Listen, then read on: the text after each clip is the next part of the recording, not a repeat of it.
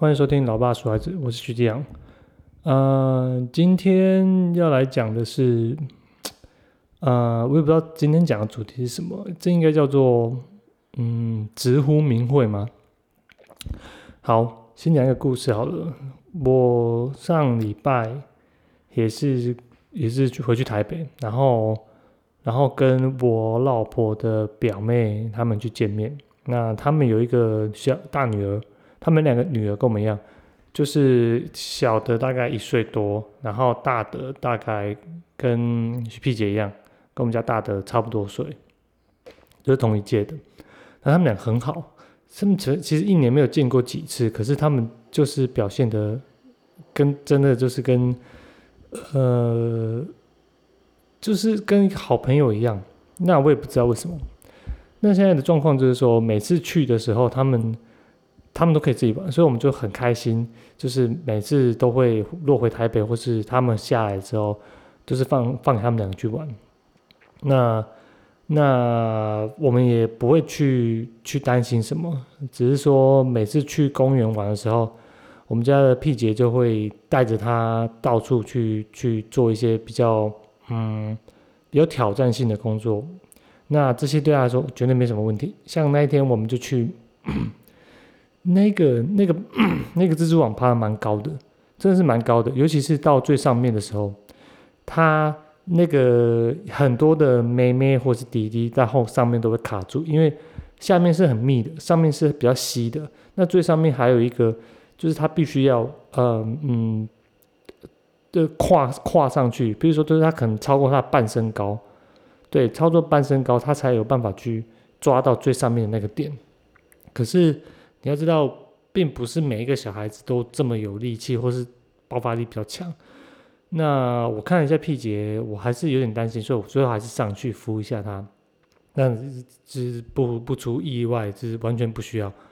结果我上去没有救到他，救到其他人。就是有一个妹妹，她就卡在那边，她她不知道怎么办，然后她就有点吓到。那妹妹在在旁边，那那个爸爸跟就是妈妈在旁边，就是虽然一直喊她，可是好像也没上来帮忙。那这也是我一直觉得很奇怪的地方，就你赶快付出行动不就好了吗？为什么一定要在那边大吼大叫的？呃，那最后还是我帮他一把。那我也是跟家长经过家长同意之后帮他一把，因为避免有什么肢体上面的碰撞或接触，这东西要很小心很小心的。毕竟她是一个小女生，我是一个大男人。好，那这一段。这一段讲到这里之后，就是野餐的时间呐。其实每次野餐的时候，应该很多家长，包括我自己，虽然我自己是觉得我自己已经慢慢建立自己的原则了，可是我还是会觉得有点错错，是因为，呃，每当遇到小朋友他们彼此之间的价值观冲突的时候，在旁边的大人到底应该怎么引导？那那个状况就是说，呃呃，因为有时候只那个 P 姐她在家里，她在家里，她是，呃，我是没有那么介意说她直接叫我名字，甚至我有点蛮鼓励，或是说她可以直接叫我名字，我不在意。那我我除了不在意之外，我其实还是有一点偏向说，她直接叫我的名字，我会觉得更好。那为什么呢？那那那个状况就是说，她她有时候会叫我名字，那。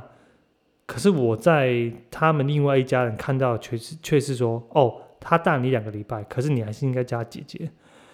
他去到那边的时候，哦，叔叔好，什么阿姨好，什么一大堆挖猫咪挖哥的时候，我都觉得，嗯，我不觉得他很有礼貌，只是他说，只是这样子的，这样子的的观念，其实是很符合我们现代，不是现代，很符合我们就是整个亚洲的文化，包括。整个东亚的文化就是礼礼礼貌至上，礼貌至上。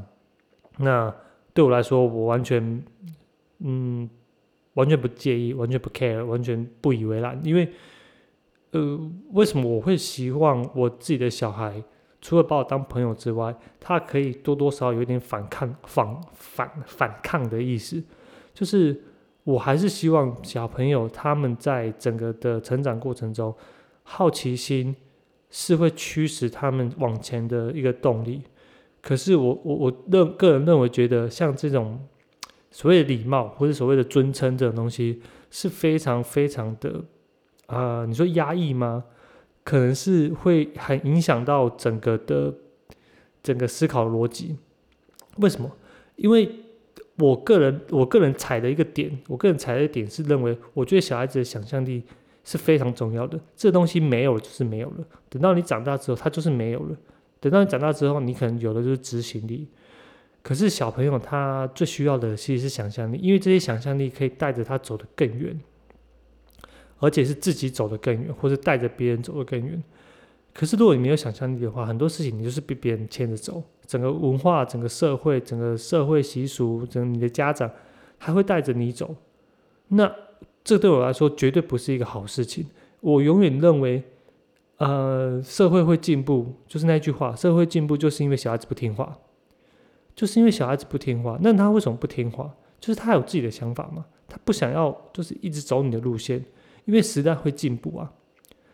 这东西就是很怪，就是说，到底是因为时代进步，所以小孩子才不听话，还是因为小孩子不听话才时代进步？我我觉得这两个应该是多多少少都是有点，有点互相互为因果的。那讲到讲回来说。为什么我会希望小孩子不听啊？不是为什么我会希我会觉得说像这种尊称或是礼貌的东西会限制小孩子想象力？因为这些东西对于呃一个他思考逻辑或是他接触或是他经验没有那么多的一个小孩子来说，我觉得这东西会很容易有固化的思想。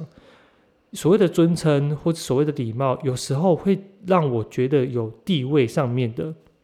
的分别就是，你今天面对你今天面对一个比你高、比你强、比你比你长、比你比你年纪比你大的人，哦，你必须要用这个尊称去尊称他的时候，你久了久了之后，你会发现说很多事情是没有办法讲出来的，因为你你在整个过程中，这些尊称会只强调你们的关系。这关系一直定着，一直定，一直定，一直定着，一直定着，一直到什么时候？一直到你可能长大了或者什么之类的，可可是这关系可能就一直是这样子。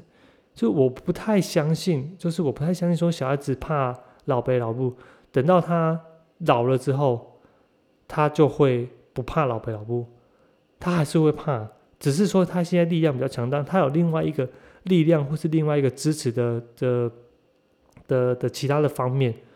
去去控制这些状况，我个人认为，因为这个东西是从小就是就是培养的。因为我每次看到我老婆他们家他妈对他们的态度，有时候因为现在也是觉得说，他们已经长大，你每个就二十二十几岁、三十几岁了，可是面对他老妈的那种强势的那种那种感觉，他们都是一还是在错，就还是在错啊，就是。还是有时候是没有办法沟通，或是还是有时候是没有办法面对自己从小到大那种心魔，或是说呃童年阴影，或者甚至只是你你可能只是说那只是习惯，那是一个家庭的习惯或者家庭成长的一个背景。可是，可是我我个人认为，像这些东西都会影响到小孩子他之后往后他自己个人独立想法的一些发展。因因为因为就是我讲的，就是那些尊称，就是强调这些地位嘛，强调这些关系，所以有地位就会有阶级问题。那阶级到底是什么？阶级是为了要让这整个社会或整个文化，或者说它是创造出来的。譬如说大猩猩里面也有阶级，可是它不一定会有文化。所以我认为阶级是一个很生物本能的一个一个东西。它创造出来是为了让整个秩序或整个资源整个。分配是更更有效率吗？呃，对，可能是更有效率。但我我也认为，整个资源那是因为在整个资源都是很匮乏的状况下，会有其实资会有这些阶级或是地位的分配哦。什么人该做什么事情，什么人该呃拿的比较多，什么人怎么这样这样的。可是我觉得到现在为止，到现在为止，可能很多事情都已经慢慢的改变了。你你没有必要一定要遵从这些这些地位或是嗯的呃呃阶级问题，你还是可以过得蛮好一点，蛮好一点。所以我会觉得，你像你在大制大大大体制下面，大体像像军队啊，像呃公务人员啊，像大公司里面，你常常也会觉得有一种无力感，就是呃这些阶级东西限制你自己想要做的事情。对，当然我知道这东西对每个人都不一样，真的是对对每个人都不一样。可是我觉得人的基因里面还是有一小部分是想要突破，或是想要发展，是想要去去呃呃控制自我，还是想要去。有一些做出要不一样的东西，想要获得别人的认同，或是有一些价值感，那这些东西在大制度、大大家庭、大体制里面都是有可能被埋没的。可是这些东西，你不能说他们效率不好，他们效率基本上都是很好的。所以我们常常会说，像什么创业啊，或什么一些比较落后的呃发展中的国家，他们是很生气勃勃的。他们因为没有这些制度把他们绑住之后，他们整个想做什么就做什么，所以比较三不管地带，法律比较没办法控制。可是相对的，很多事情就是在这些地方整个爆发出来的。呃，我个人还是觉得，嗯，我选择哦，我选择这是一个选择问题，我选择让呃我自己的小孩子去发展这样的一个的能力，是因为我觉得现在的社会，现在的社会你。吃饱喝足一定是没什么问题了。那吃饱喝足的下一步就是，我到底能不能在他的心灵或是他的整个内在方面，能够贡献出更多更多的力量？就是一样啊，马斯洛那个金字塔跟你说，就是下面的东西都满足之后，你接下来是要建立上面的东西。上面的东西建立之后，才是你真正获得一个你感觉到人生有意义的一个的的状态。那我的。我既然生了小孩了，我还是觉得那下面东西我可以满足，让他满足。我我也不完全说赞成说什么穷养啊，什么什么一定要让小孩子就是吃过苦干嘛干嘛，有的没有的。我我不太认为那个东西是超级绝对的一个标准标准值，绝对认同。我不我不绝对认同那种东西。我还是认为，如果小孩子在一个比较有关怀有嗯。有生活无虑的地方的时候，他可以创造价值，或是贡献给这个社会的价值可能会更大，不是只是就是为了这个生为了生活，只是为了这个温饱而开始做这些动作，因为这样就很可惜，是你没有办法替这个人类或这个社会做出更多更多的贡献的话，那我相信对于一个人来说，他会一直陷入在困惑里面啊，我这样子。我这样子每天每天每天三餐三餐三餐，我到底有什么意义？我还是觉得人生要给一点意义。这些意义虽然是自己找的，所以最简单的方式就是你能不能贡献给社会一些价值？你如果可以贡献给社会一个价值的话，不不管是哪一方面哦，我觉得不管是哪一方面，比如说你做出一个产品，或是你今天帮助社会，或是你今天认真的做好自己的事情，这个事情虽然短期之内没有办法赚到钱，或是没办法帮助其他人。可是，在长期方面，你可能建立一个制度，你可能散播一些想法，你可能有自己的一些呃想法过程去分享给其他人，这也都是很好，这也都是很好。比如像宗教就是这样子，它不完全只是说呃具体上面的推动人类社会前进，没有，它可能贡献一小部分，可是这些哦这些一小部分，可能是每一个人他们整个一生的一个结晶，一生的一个经验，我觉得这样子也是很好的。那回到我们回到我们刚刚讲的那些称谓或是礼貌的问题，强一直强调啊地位或是一直强调这些关系的时候，我真的觉得这些东西会限制孩子的发展，因为每一次每一次你要面对这个人的时候，面对你要面对这个人之后，你总是会有第一个想法说：哎，我这样讲礼不礼貌？我这样讲啊好不好？我这样讲怎么样怎么样？但，副作用可能就是说，呃，你你有时候没礼貌，因为我我我有时就这样子，我常常会被人家说我我超没礼貌的，或者是我常常会被人家就是干掉。我我记得当兵的时候，还有拍片的时候，或是以前怎样的时候，就是我面对一些大人或是一些面对其他人的时候，我有时候会呃讲出一些事情，讲出一些事情。我现在可能比较还好，我现在可能就是会转向比较在讲这句话的时候比较觉知一点。那我知道我之前是超级不礼貌，可是我也认为说，呃，我也我也认为说，譬如说我看到其他人每次就是呃比较有时候就扭扭捏捏的时候，会觉得有点可惜，说哎明明有就很好的想法，可是讲不出来，因为因为整个 整个家庭或整个社会或整个文化把它限制住了，也有可能啊，我觉得是像像呃像我老婆她表妹他们那边就是她她阿妈带的嘛。那阿妈带的多多少有点世代的落差，然后再加上他们也很喜欢，听说很喜欢韩韩式文化。但我知道韩式文化，你你他们也有学他们那边的语言嘛？那学的语言其实基本上就接受他们一半的文化。那比如说像敬语啊，像有些没有的东西，这这这对啊对他们来说一定就是很稀松平常的。所以自然而然，自然而然这些东西就会输入到他们的那个。的的孙子上面，这这我觉得没有办法避免，但我还是觉得这东西尊重，绝对是尊重。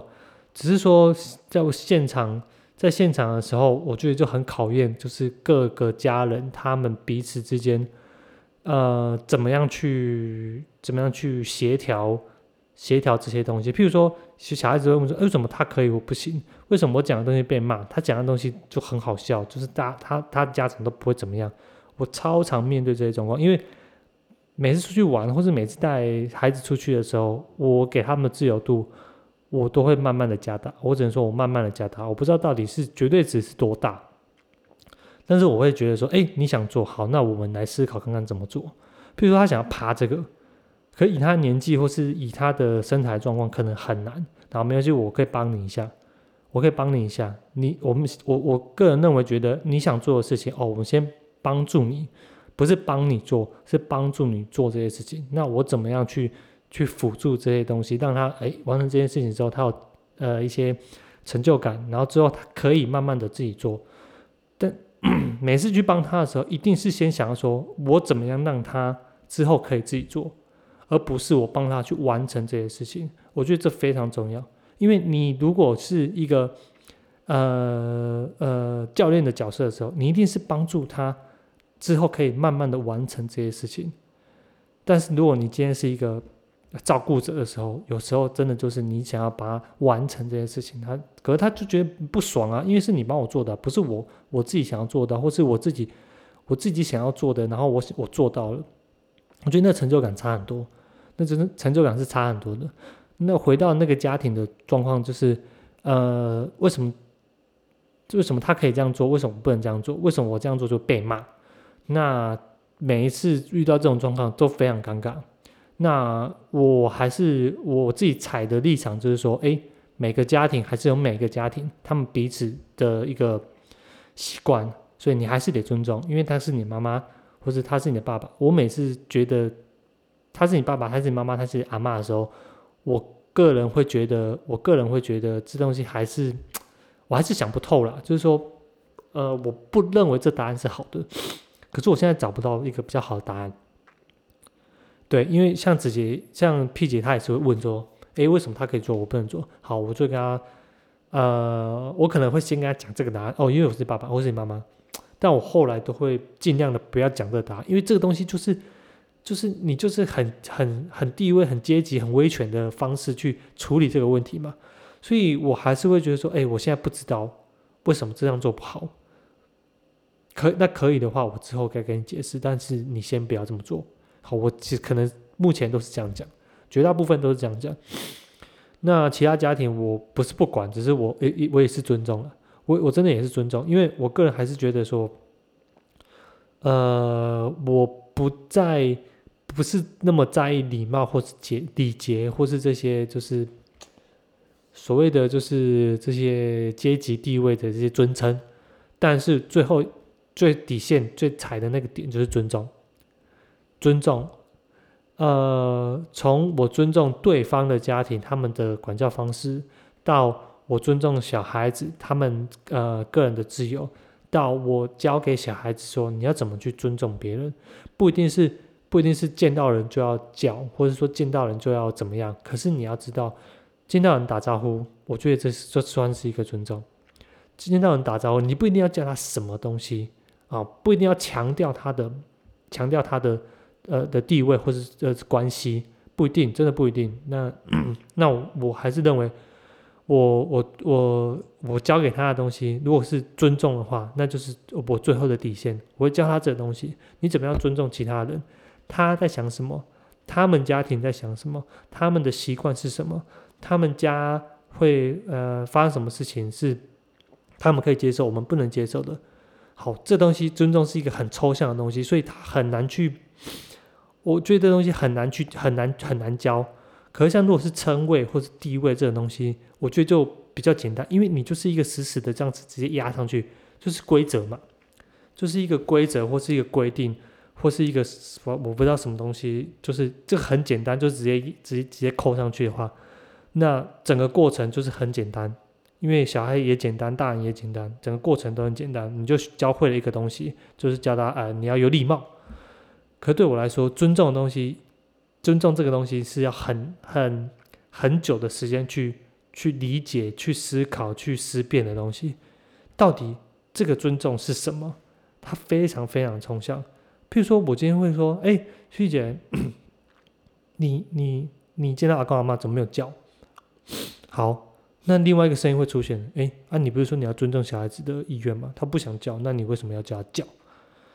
可是我也要尊重我我爸妈的感受啊。我爸妈的感受会觉得：“哎，小孩子见到阿公阿妈怎么都没有叫？怎么觉得好像就是根本没有没有那种没有那种礼礼貌的感觉？那我到底要尊重谁？”尊重阿公阿妈跟尊重小孩子，所以这彼此之间会是会有冲突，是会有矛盾的。所以一旦这个东西一拉进来的时候，你就发现这东西没完没了，没完没了。因为因为因为因为你要试着去了解或尊重任何人的时候，他们一定是会有冲突的。他们一旦有冲突的时候，那你要怎么去？你要怎么去？呃呃，面对这状况？就像我们讲的，就像我们讲的，我们之前在家庭这个野餐的时候。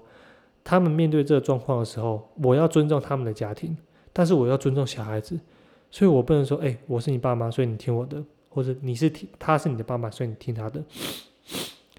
所以你会被你会发现这个情况变得超级复杂，所以我也不认为说这个东西短时间内是有办法解决的，所以你可能要必须一直不断的沟通，一一直不断的去思考这些过程，这中间的过程其实是非常非常复杂，所以。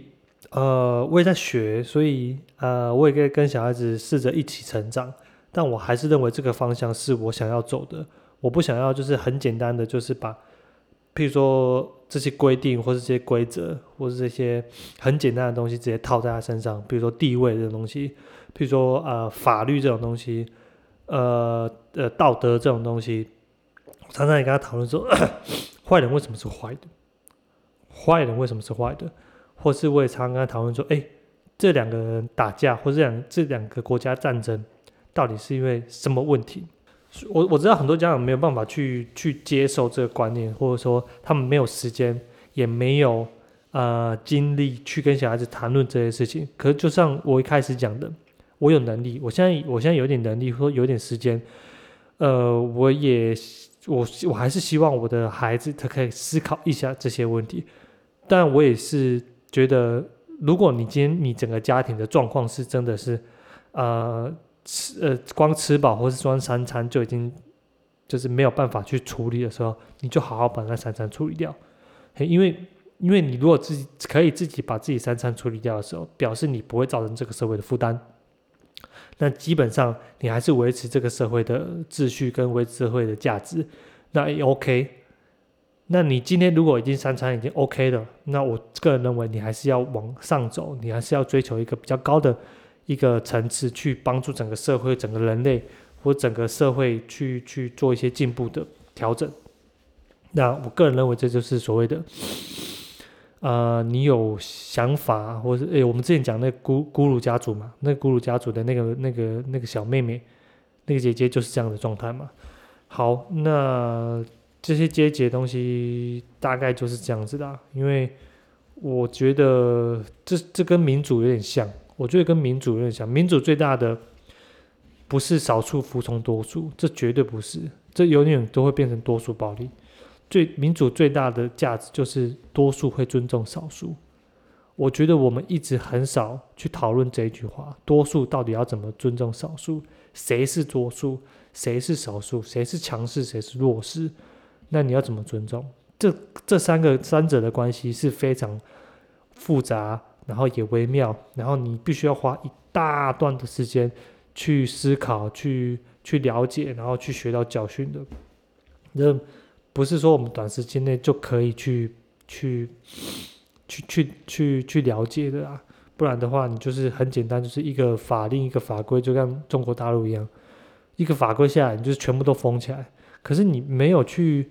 没有去体察，或者说没有去了解，说这整个社会的趋势或整个世界的趋势，他们到底是发生了什么事情？到底发生了什么事情？然后就直接用一个很简单、很简单的方式，然后砰，然后好，感觉好像事情都解决了。这过程之中没有思辨，没有一些原则，没有一些哲学的思想的时候，我觉得都没有办法让整个社会更加的进步。好。那这就是今天的主题啦。那我想到今天的主题可能就是尊重啊，或者说这些尊重可以让整个社会最进步。呃，应该就是这样吧。嗯，好了，谢谢收听老爸说孩子，我是徐讲，拜拜。